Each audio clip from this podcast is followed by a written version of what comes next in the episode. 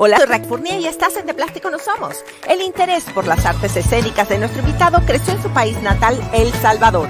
Emigró a Estados Unidos en 1980, donde obtuvo la licenciatura en tecnología de difusión. Su carrera profesional se inicia trabajando para las cadenas Univision y Telemundo y además fundó su propia productora en Los Ángeles. Él es Mario Anaya. Bueno, Mario, bienvenido a De Plástico No Somos. ¿Cómo estás? Muy bien, gracias Raquel. Es un gusto estar en este programa. Una bonita experiencia. Qué bueno, bueno, Mario. Pues pasamos nuestras vicisitudes de conexión el día de hoy, pero aquí estamos, al pie del cañón. Así que bueno, vamos a iniciarnos un poquito. Nosotros nos conocemos hace, hace mucho tiempo, de hecho, pues eh, yo trabajé en varios comerciales que, tú ah, produjiste y, y, bueno, siempre la experiencia ha sido muy positiva. Pero ahora vamos a hablar desde un principio, vamos a hablar desde esos inicios y lo que hizo inspirarte para hacer todas las cosas que estás haciendo el día de hoy.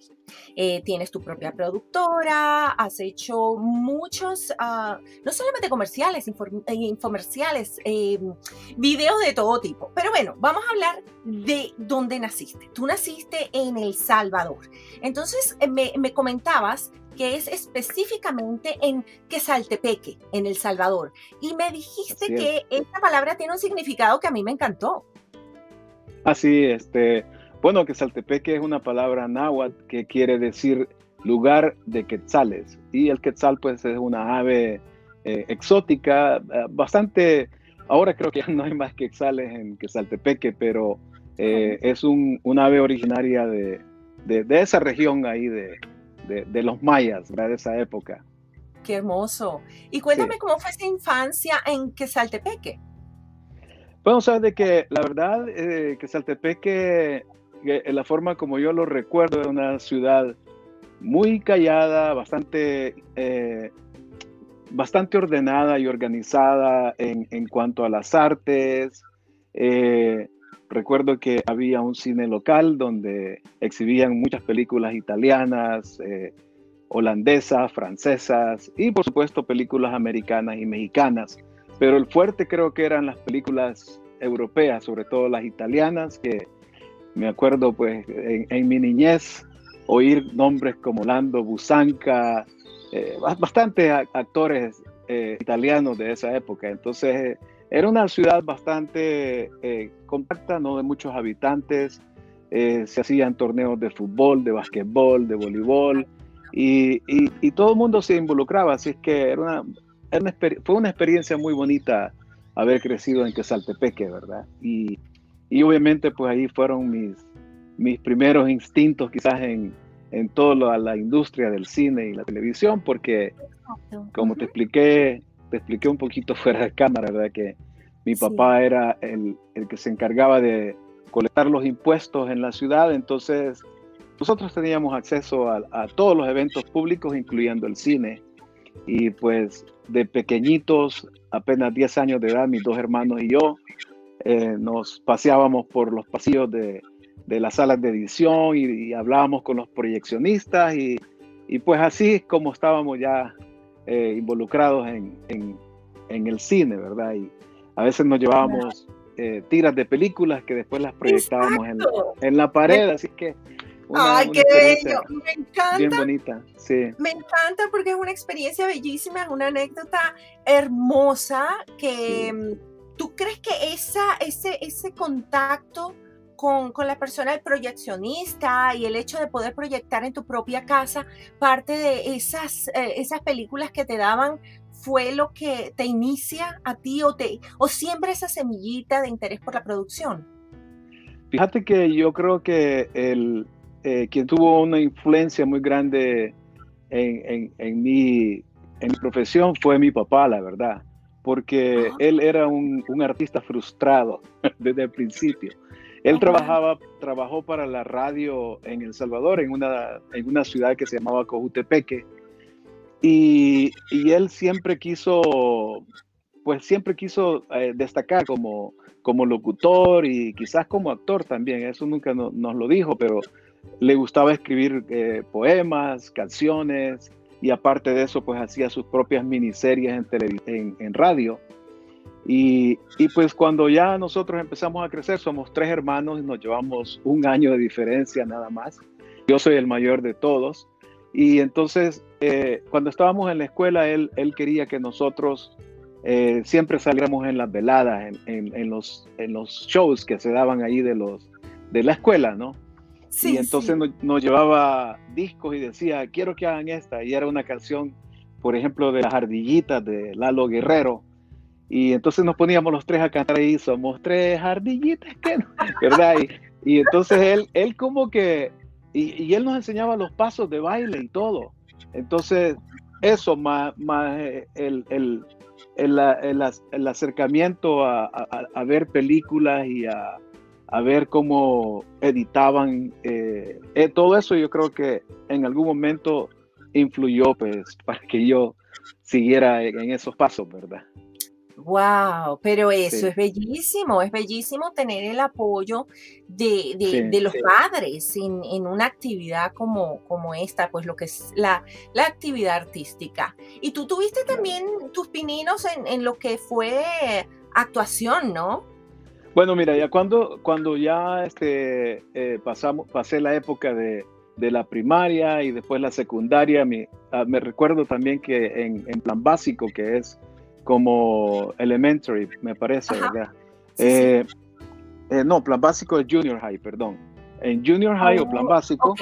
O, lo que llaman en otros sitios también es sí, el, el, diversificado, sí. Correcto, puede ser. Entonces ahí eh, sí de verdad perdí todo el miedo escénico de, estar en el escenario porque pues participaba en, obras de teatro y aparte de eso eh, había una emergencia, me acuerdo que había un, punto dentro del programa donde los, los, actores que acababan de bailar tenían que regresar y, tenían que cambiarse de, de, vestuario, ¿no?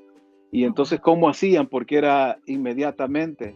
Entonces a mí se me ocurre y le dije al profesor, mire, si quiero yo puedo hacer una fonomímica de alguien, de Camilo VI o de, quien sea.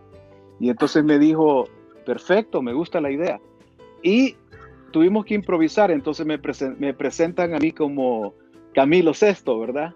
Y, empiezo a hacer la fonomímica y a todo mundo le súper encantó que hasta recuerdo que bastantes me empezaron a decir Camilo cada vez que me veí, cada vez que me veían en la calle me decían, ¡Hey, Camilo! Así es que eh, luego ya después en bachillerato, que fue high school, entonces sí ya fue un poco más serio, porque entonces sí ya eh, empezamos a trabajar en obras de teatro. Hubo un, par de obras en las cuales yo también eh, actué, pero ambas pues estuve dirigiendo las, las obras y, y les decía a los compañeros, mira, vos vas a estar aquí, vos vas a venir acá, te vas a parar o sea, ya empezaba como, como a dirigir, ¿verdad? Exactamente. Y, y, después viene ya pues mi, mi, viaje a los Estados Unidos, después de esa época que, que uno siempre la añora porque es la época de la juventud en que no te preocupa nada más que, ¿verdad? Estudiar y sacar buenas notas y ya. Entonces, sí. Eh, ¿Y, cómo fue ese de eso nos ganamos. E, exacto, que, Bueno, el cambio viene pues eh, como te, te, te, diste cuenta, pues El Salvador eh, eh, pasó una guerra civil que se empezó a poner crítica a partir de, de los 80, del año 1980. Entonces yo estaba estudiando ingeniería de control, que no ni sé por qué estaba estudiando esa carrera. Bueno, sí sé porque era una carrera nueva en El Salvador y, y, me gustaba la electrónica y aparte de eso se combinaba con electricidad y dije, esto me gusta, esto quiero hacer. Entonces, este, eh, hubo una época que a finales del segundo año que, que, cursaba, uno tenía que llamar para ver si iban a dar clases porque cerraban a veces por, eh, por los disturbios, por las manifestaciones. Entonces uno nunca sabía si habían clases o no y, y después de eso se tomaban la universidad y, y habían pancartas por todos lados, militares por todos lados. Y recuerdo que una vez iba a clases y me dice uno de los ingenieros que, que impartía eh, una asignatura, me dice, yo que vos me regresara a la casa, me dice, porque a tu mejor amigo lo acaban de agarrar acá y, y se lo llevó la policía. Entonces era una, un caos completamente. y pues mi mamá este, tenía ya un par de años de, vivir en San Francisco y después se muda para Los Ángeles y nos dijo, no, tienen que venirse. Entonces sacamos, eh, como pudimos, visas de estudiantes para venirnos y nos venimos, nos vinimos mis dos hermanos y yo. Y así comenzó toda nuestra aventura aquí en Estados Unidos, ¿verdad?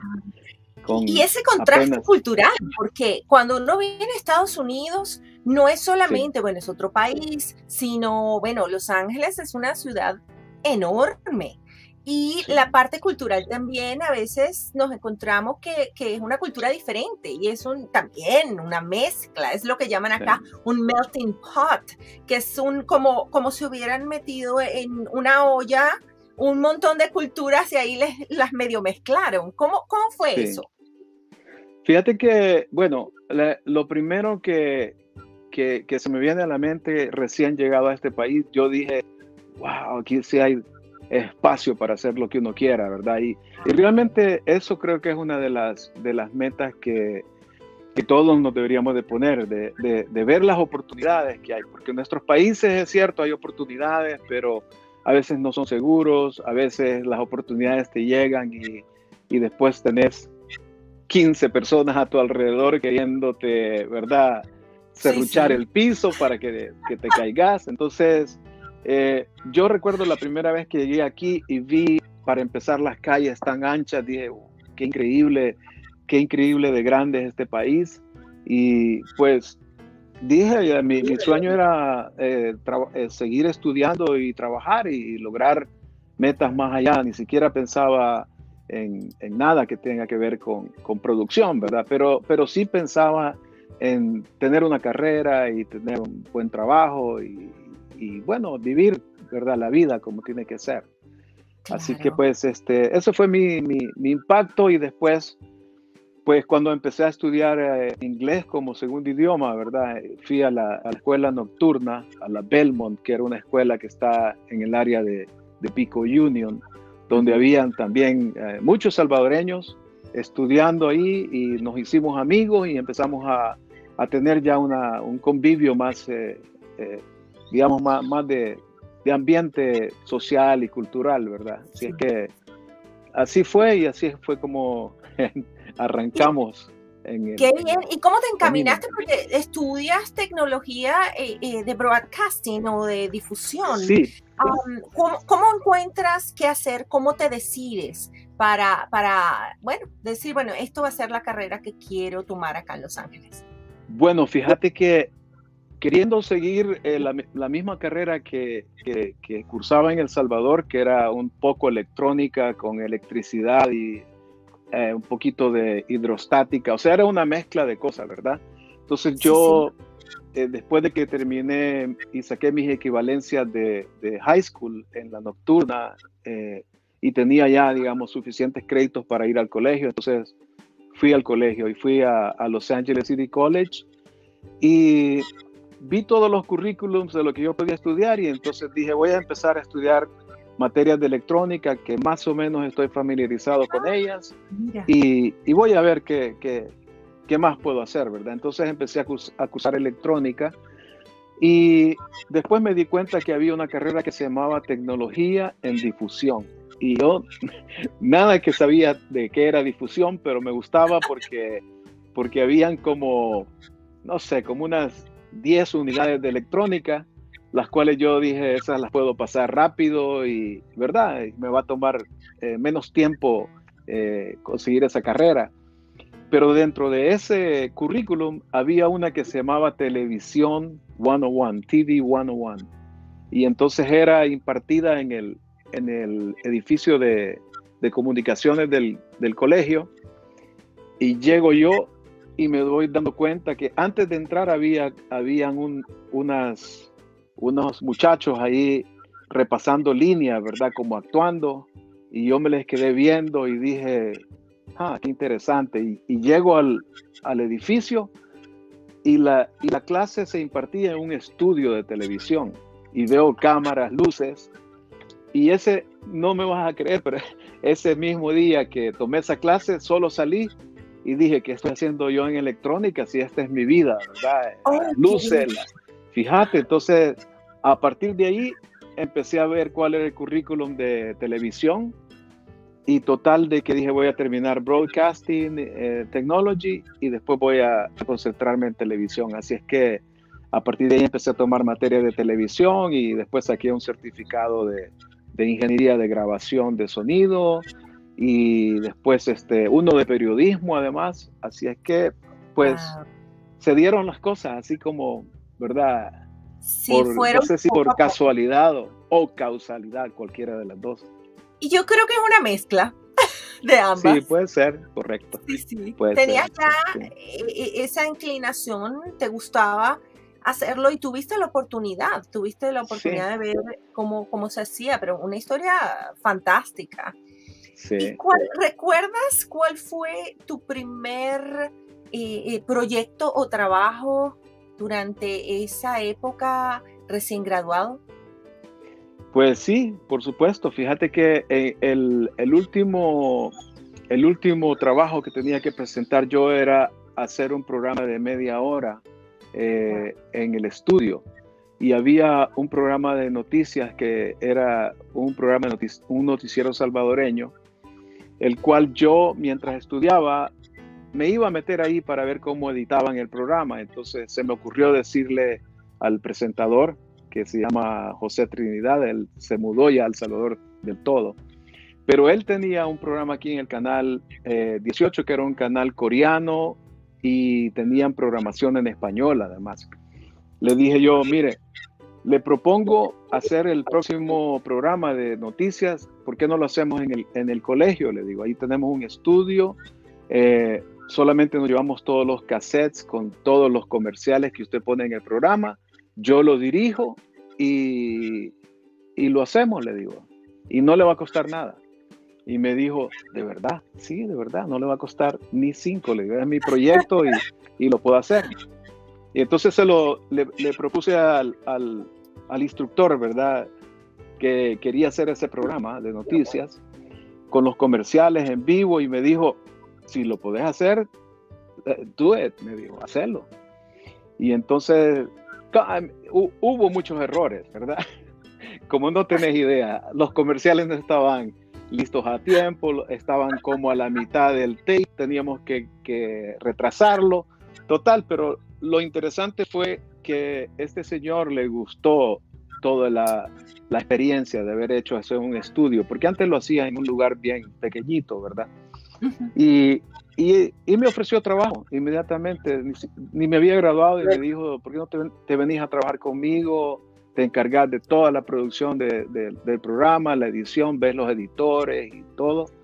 Y le dije yo, por supuesto, está bien, me encanta. Así es que ese fue mi primer trabajo y después, pues también hacía videos en, en la escuela donde estaba mi, estudiando mi hija, en el kinder, ¿verdad? Les, les proponía grabar el, el, Día de la Madre y total de que empecé ya a hacer cosas más, este, más completas y siempre eh, eh, produciéndolas, ¿verdad? Hasta que llegó la oportunidad de, de Univision, entonces ya ahí sí cambió ya completamente todo el panorama, ¿verdad? De mi vida. Claro, porque estuviste en, en Univisión también y en, en, Telemundo, ¿no? Las dos. Sí, fíjate que, eh, bueno, estuve en Univisión seis años y medio en dos, etapas, dos etapas diferentes. Una fue eh, tres, años, tres años y medio con una productora independiente de un venezolano que se llama Luca Ventivoglio. Y él hacía tres programas semanales, Fama y Fortuna, Tu Música y desde Hollywood y hacía eh, tres o cuatro especiales al año. Entonces estaba súper ocupado, él en trabajo, tenía bastante trabajo.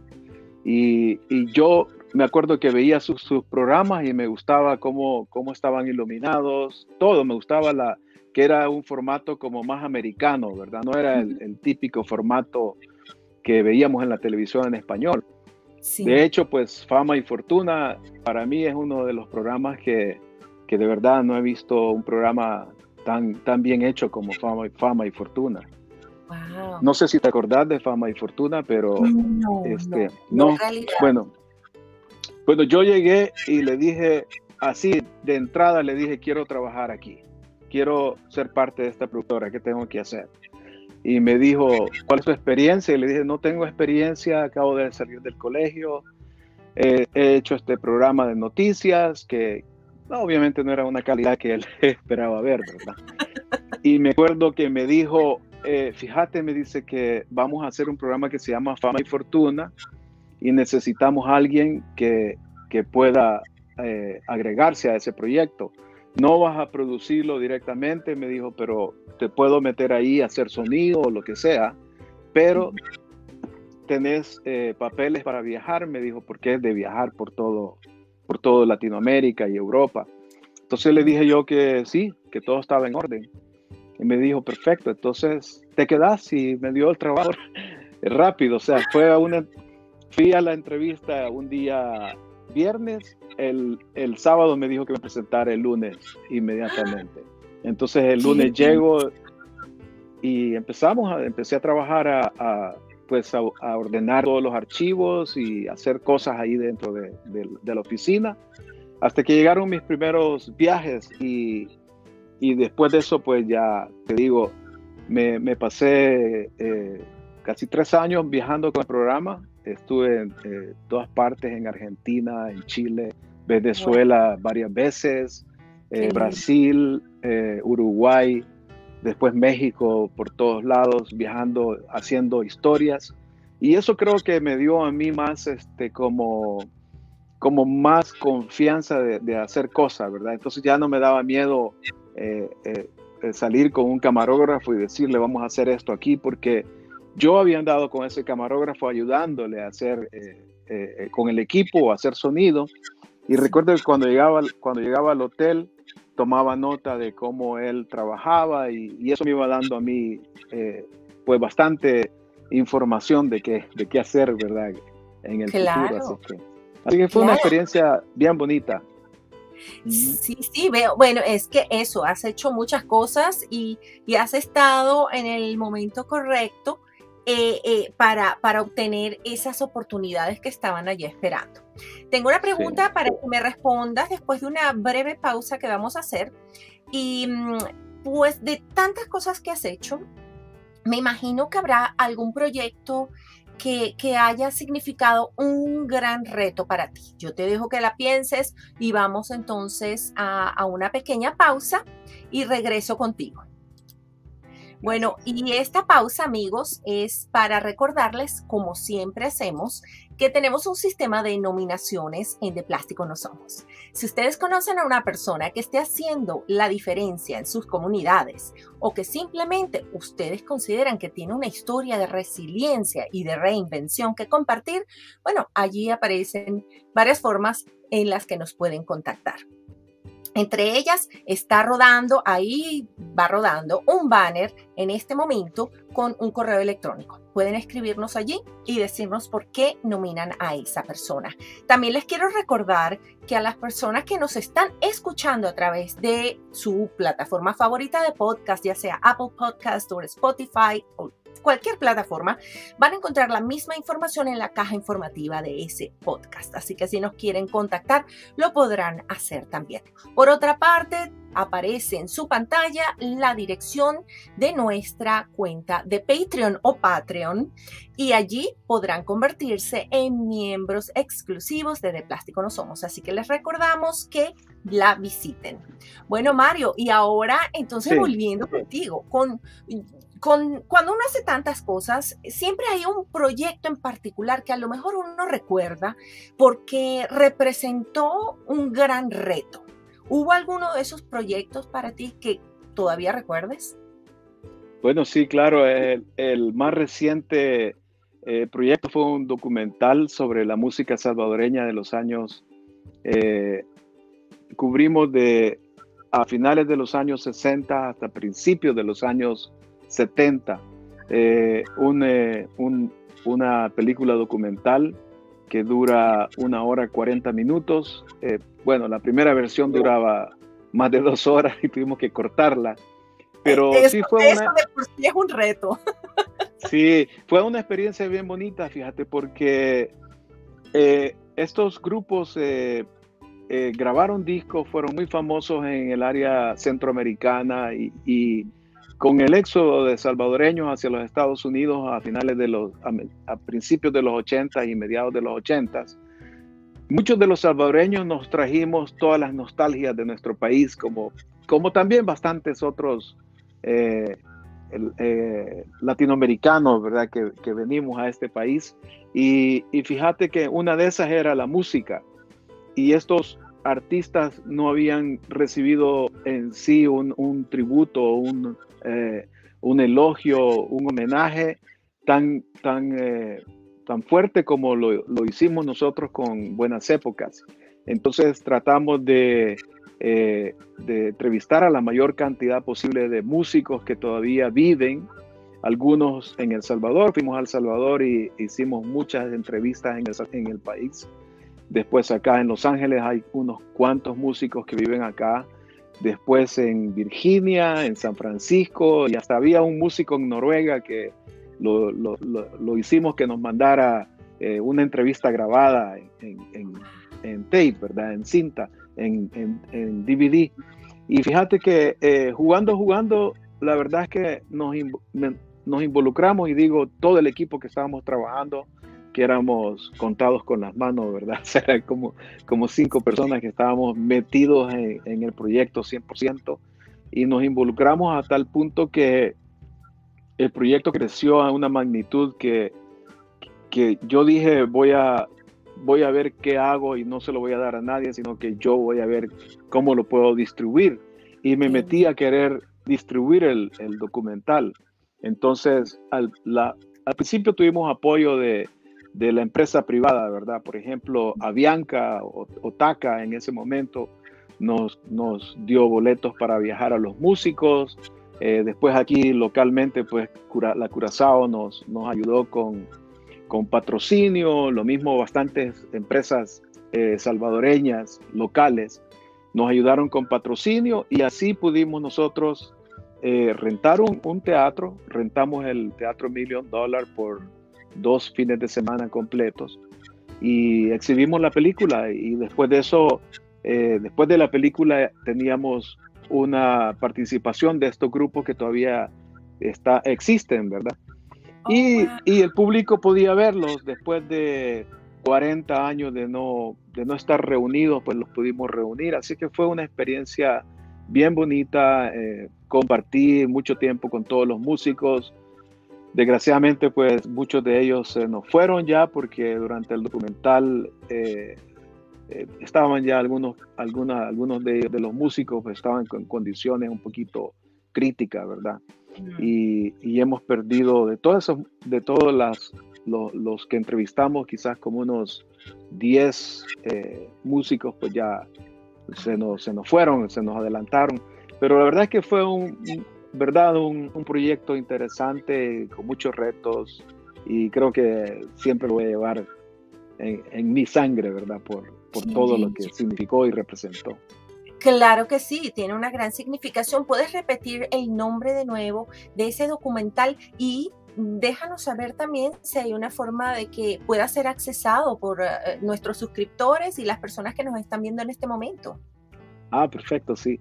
El documental se llama Buenas Épocas, la nueva ola de El Salvador. Tenemos un sitio en el internet donde pueden adquirir el DVD. Eh, desgraciadamente no lo hemos todavía pues, eh, podido colocar online, a pesar de esfuerzos que hemos hecho con, con Netflix, con Hulu. Eso te iba a decir Netflix. No hemos podido, fíjate. Eh, hay un programa, hay un documental que se llama Break It All en inglés, que se llama en español es Rompan Todo.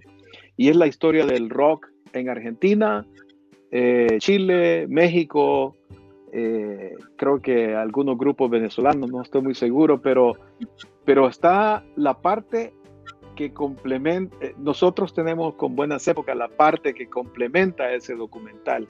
Y de esa, de esa forma se lo, se lo presentamos a Netflix a través de un, un, amigo que, que eh, se encarga de, colocar material en Netflix, pero la verdad es que todavía no hemos tenido suerte, pero sí pueden ah, eh, adquirirlo a través de buenasépocas.com. Eh, tenemos el DVD que tiene una versión en inglés con subtítulos en inglés para que lo puedan disfrutar también si no hablan eh, o si tienen problemas con el español. Sí, a, veces, a veces pasa que ya son segunda generación y a lo mejor el, el español no es tan, tan fluido, hablan más inglés. Pero, sí, exactamente. y, y, vamos a mantener los dedos cruzados para que ese proyecto de verdad lo tome Netflix, porque Netflix está tomando proyectos de documentales muy buenos. y, vale la pena, vale la pena que, que se difunda toda esta información y a todo ese talento que ha formado parte de tantas generaciones de, de nosotros que somos hispanoparlantes. De verdad, bueno, yo en, eso pues les deseo el mejor de los éxitos. Que Gracias. Gracias. a ti, gracias. Y em, dentro de todo también vamos a colocar enlaces y vamos a colocar la información de Mario, así lo pueden contactar si tienen alguna pregunta, alguna consulta, algún comentario o bueno, allí o simplemente, bueno, quieren, quieren eh, ver cómo pueden mandar cartas a lo mejor a Netflix para, para insistir de que esta, este documental eh, sea tomado por, por esta compañía y así le den acceso a todos a poderlo ver. De una forma, de una forma mm, masiva, ¿no? Alrededor del mundo. Sí, gracias. Sí, sí. Por otra parte, eh, Mario, yo sé que tienes muchísimas anécdotas y que hay muchas cosas que pasan y tú eres el genio de las soluciones. Yo recuerdo en, algunas grabaciones que si no tenías el dolly, te lo inventabas. Un dolly, para las personas que no saben, es, es, donde se coloca la cámara y la cámara puede hacer un paneo, puede ir rodando. Y entonces son esas tomas tan bonitas que se ven y tan, tan clásicas en ya sea un comercial o en cualquier ah, producción audiovisual. Yo recuerdo que si tú no lo tenías, te lo inventabas, aunque fuera con un carrito de mercado, tú podías montar la cámara y la toma quedaba fantástica. Nadie sabía que, era lo que se usaba o lo que no se usaba. Mira, lo, bonito de los comerciales es que como son historias cortas, ¿verdad? Y, y son pasajeras porque duran poco tiempo al aire, uno puede experimentar muchas cosas y entre esas pues han habido muchos, muchos fallos, pero, pero ha, bastantes aciertos. Por ejemplo, ese comercial que hicimos con, contigo para Navidad, una Navidad, me acuerdo que ibas como con un carrito echando cosas, este es para mi amigo no sé quién, este es para... para...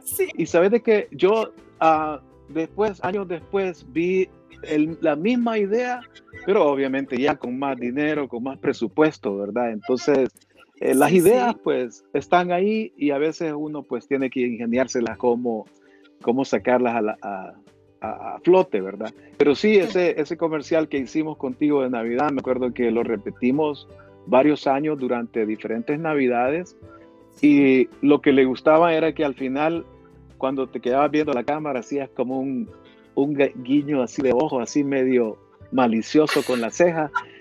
Y era como que, como que era el cierre del comercial perfecto para decir, venga a comprar, ¿verdad? Así es que eso, hay mucha es historia. Que contar la historia en 30 segundos. Y Eso, es increíble. Tú sabes que por mucho tiempo la gente me veía y, me decía, un regalo para Pepito, un regalo para Juanito. Y yo decía, ay, Dios mío, sí. esas cosas pasan, esas cosas pasan, pero, pero, pero es verdad, es verdad. Y hay que ingeniárselas también. Cuando se está en producción, Mm, estar preparados. Tú bien sabes que las cosas no salen siempre 100% como se planifican, siempre hay algo y hay que estar, por eso digo que yo admiro a, las personas que trabajan en, producción de esa manera porque hay, hay cosas que pasan y hay cosas y cosas. Pero, pero dentro de todo esto, pues estas anécdotas que, que hayas podido tener ya eh, en tu carrera profesional, ¿hay alguna que haya marcado un momento importante? Eh, bueno, tal vez este, así como, es que depende, hay, tantas situaciones, ¿verdad? No puedo eh, pensar en una específicamente, pero, pero sí hay, hay yo creo que para todos, por ejemplo, si me, si me decís a, la hora de escribir un comercial, si hay cosas que, que me acuerdo, anécdotas, sí, eh, me acuerdo muy, muy bien de anécdotas a la hora de escribir, a la hora de iluminar, a la hora de dirigir. Bueno, cuéntanos, cuéntanos, Bueno, por ejemplo, mira, yo, yo recuerdo, sí, cuando estaba, por ejemplo, eh, trabajando en Fama y Fortuna, estábamos con, la, con el dilema de que ah, los programas aquí, aquí es bien difícil porque hay tantas nacionalidades, ¿verdad? Especialmente en, en el mercado hispano. Y a veces uno tiene que sacrificar y, abarcar quizás a la mayoría, que en este caso son mexicanos, y a veces sacrificar la forma como habla un salvadoreño, un venezolano, un argentino. En fin, me acuerdo que esa vez estábamos con el famoso carro para nosotros BMW, ¿verdad? Para, para los mexicanos BMW. Eh, w. Y entonces, ¿verdad? BMW. Y entonces estábamos con el dilema, eh, un mexicano y un salvadoreño viendo a ver cómo lo hacíamos que cuadrara, ¿verdad? Y viene un español y, que trabajaba con nosotros y le preguntamos, ¿cómo lo pondríamos mejor? ¿BMW, BMW o cuál? Y dice, oye, hablan del carro BMW. Ay, no, no. El, el, BMW. Y dije yo, bueno, eso te digo, a la hora de, escribir, pues uno tiene que tener ese tacto, ¿verdad? De decir, bueno, BMW, aunque sea un término español, ¿verdad? No lo usamos aquí. Entonces, al final fuimos con el BMW, ¿verdad? Para ah, la mayoría. Pero así como esas anécdotas, hay bastantes, eh, ¿verdad? Eh, momentos que se pasan en, producción. Ya, te diste cuenta, te has dado cuenta de lo todo, Mucho. todo lo que oh, pasa, ¿verdad? Y sí, sí, sí, exactamente. A veces que depende para qué mercado va o se dirige cierto comercial. Hay ciertas cosas que puedes decir y ciertas cosas que como que mejor no decirlas porque no es bueno, no son ni siquiera buenas palabras. Así es. De todo, de todo. Sí, de todo. Sí, y bueno, ah, has hecho esa parte de, producción eh, y también has hecho muchos documentales y has hecho videos eh, para, para, muchas empresas. Eh, ¿Cuál es la diferencia cuando trabajas con uno o con el otro? En, en, los formatos de, los videos. Pues, sí, en, la parte conceptual, sí. Sí, la parte, bueno, en, mi, mi, especialidad realmente es todo lo que es, comerciales, ¿verdad? Aunque yo vengo de, de, hacer formatos largos de televisión, creo que los últimos 20 ah, años pues los he dedicado a hacer comerciales a través de mi compañía, Mad Productions. Y, y, y, siempre el, el, el, la forma de acercar los proyectos casi es la misma siempre, es, es ver cuál es el objetivo principal de, del, del, video, del audiovisual. Y muchas veces si está ligado, por ejemplo, a resultados de ventas, entonces hay que, hay que ver cuál es la mejor forma para vender X producto o X servicio. Y eso pues te lo da la experiencia cuando te vas dando cuenta, ¿verdad? Que, que funciona o que no funciona. A veces uno hace un comercial que, que después de que lo ves editado, uno dice, este es el mejor comercial que he hecho en mi vida y te das cuenta que no vende, ¿verdad? Y, la gente por alguna razón no funciona. Y, hay comerciales que de verdad eh, te dan ganas de taparte la cara y decir, no, no, esto eh, no lo hice yo. Y después te llaman y te dicen que ese comercial ha vendido un montón de, ha hecho un montón de, de, negocios, ¿verdad? Y eso me pasaba a mí con, con la Curazao, por ejemplo, con Curazao y con algunos clientes, por ejemplo, Infinity, que probábamos diferentes conceptos y algunos de verdad dan ganas como de mantenerse alejados, pero si venden eso es el, lo, que, lo que más importa, ¿verdad? Y, claro, y eso, eso es la, la parte comercial, sí, que maneja ya un documental es pues un, un, formato pues diferente, un concepto diferente, ¿no?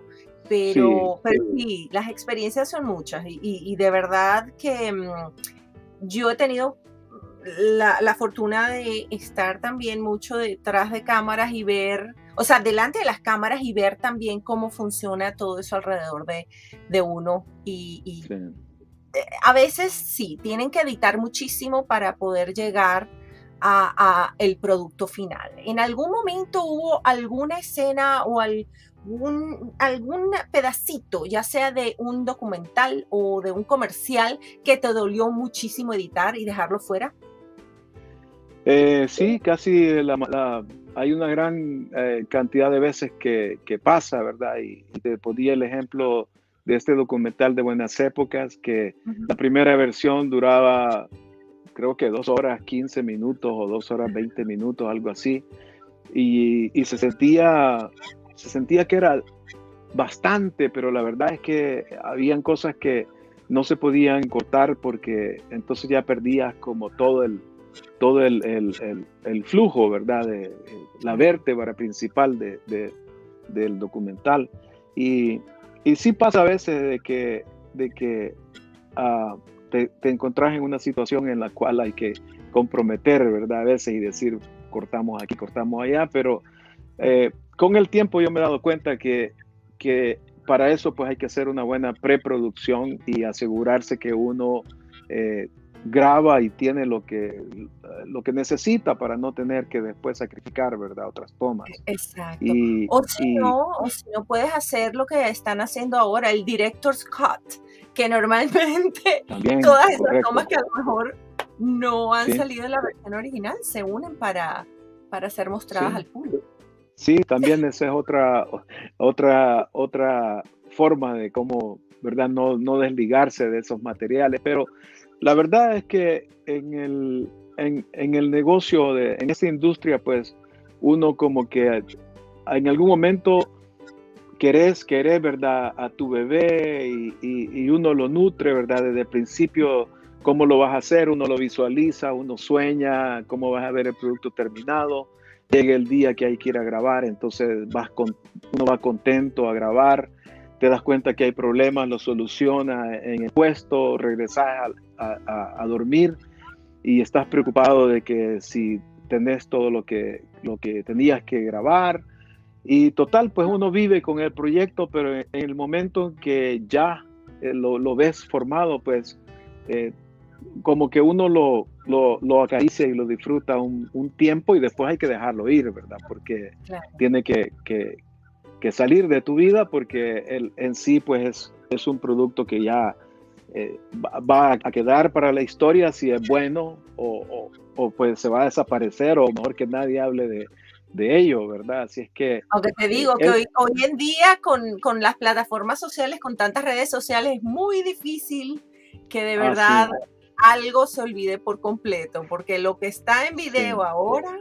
mmm, muy difícil, se puede esconder. Muy difícil, exacto. Mario, y, cuéntame qué momento es que tú decides, bueno, ahora voy a abrir mi propia compañía y ya tienes años trabajando con, con tu compañía acá en Los Ángeles productora. Sí, bueno, fíjate que en la etapa, bueno, mi segunda etapa con Univision fue con Sábado Gigante y ahí era el productor de Sábado Gigante aquí en Los Ángeles.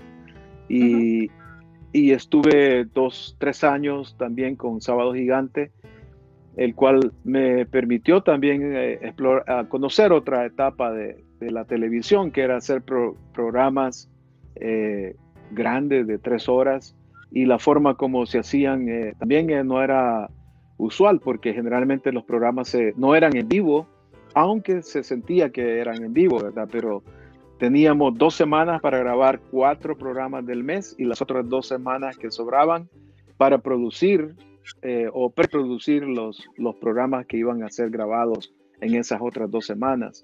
Entonces era como ya, era como una fábrica de, de hacer televisión, ¿verdad? Y entonces en ese, en ese ritmo estaba cuando salió la oportunidad de, hacer una publicidad para Curazao.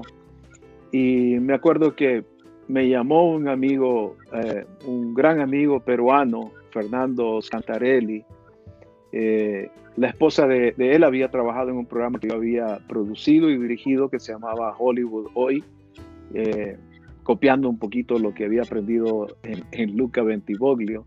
Y entonces él me llama y me dice que tiene un, un, video industrial que quiere hacer para Curazao. Y ahí me enganché con Curazao y llegué a un momento que me ofrecieron hacer todos los comerciales de, la tienda.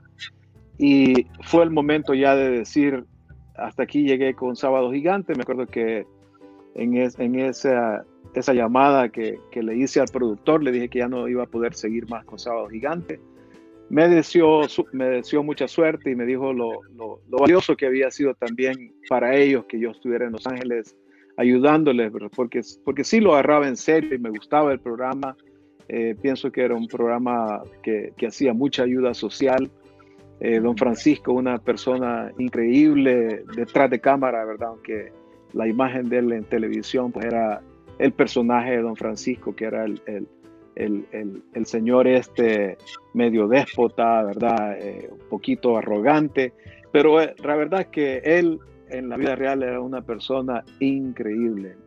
es todavía increíble porque acabo de, de estarlo viendo en un par de, entrevistas ahora que, ya no está más en la televisión y es, una persona que, eh, que se admira mucho por su carisma y por, la forma de ser de él. Entonces dejé Sábado Gigante y me quedé ya con, con Curazao haciendo los comerciales y después pues hubo la necesidad ya de hacer una compañía porque estábamos ya eh, cargados de trabajo, entonces y eh, empezamos a crear ya nuestra propia compañía, haciendo una isla de edición, teniendo eh, equipo, ¿verdad? Invirtiendo un poco ya en, una oficina, que pues, y así pues, Se, va dando todo.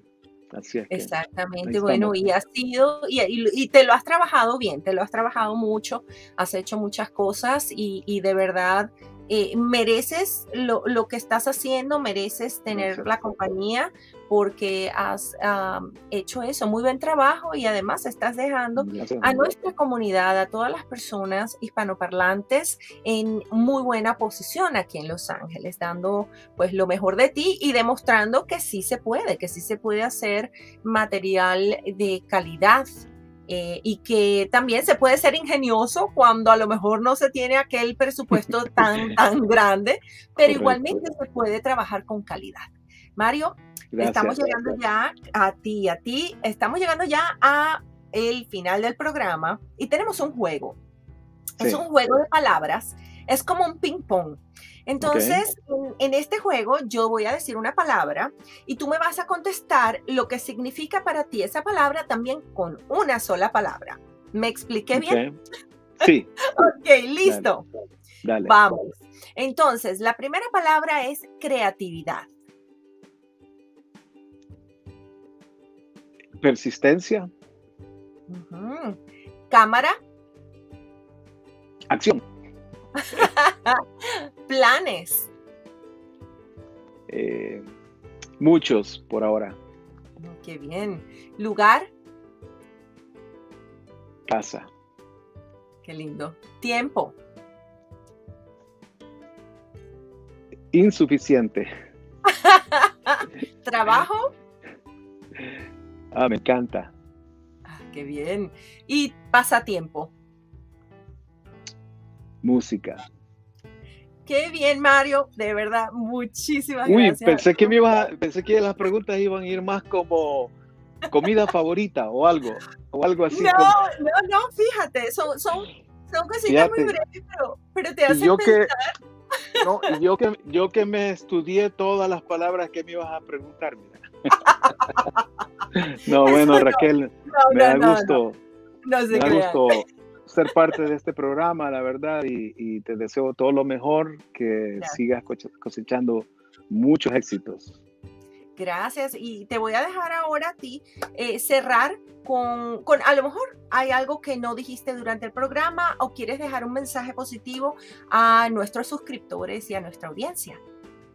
Bueno, sí, exacto. Quiero, bueno, quiero aprovechar a decirle a todos, a ustedes que la verdad es que la, vida hay que tomarla como debe de ser, hay que ver las oportunidades y siempre hay que estar, estar positivo. Creo que lo más importante de vivir es ser siempre optimista, siempre positivo, ver el lado eh, bueno de las cosas y sobre todo pues poner mucho empeño, mucho trabajo y no hacerle la cara fea a nada de lo que, de, lo que pasa, pues eh, de eso se trata y nada, ser feliz, aprovechar cada segundo de la vida, porque la vida es corta y pues dar gracias a Dios sobre todo, ¿verdad? Gracias, un saludo a todos. Así es, muchísimas gracias Mario de verdad. Y bueno, ahora lo que me queda es despedirme de ustedes con muchísimo cariño, como siempre lo hago. Les quiero dar las gracias por ver este espacio, por formar parte de esta familia digital. Recordarles que toda la información del programa la van a encontrar en la caja informativa del mismo, ya sea en nuestro canal de YouTube y también en nuestro podcast. Y bueno, como siempre les digo, ya nos queda apenas para terminar este programa, pero quiero recordarles que de plástico no somos.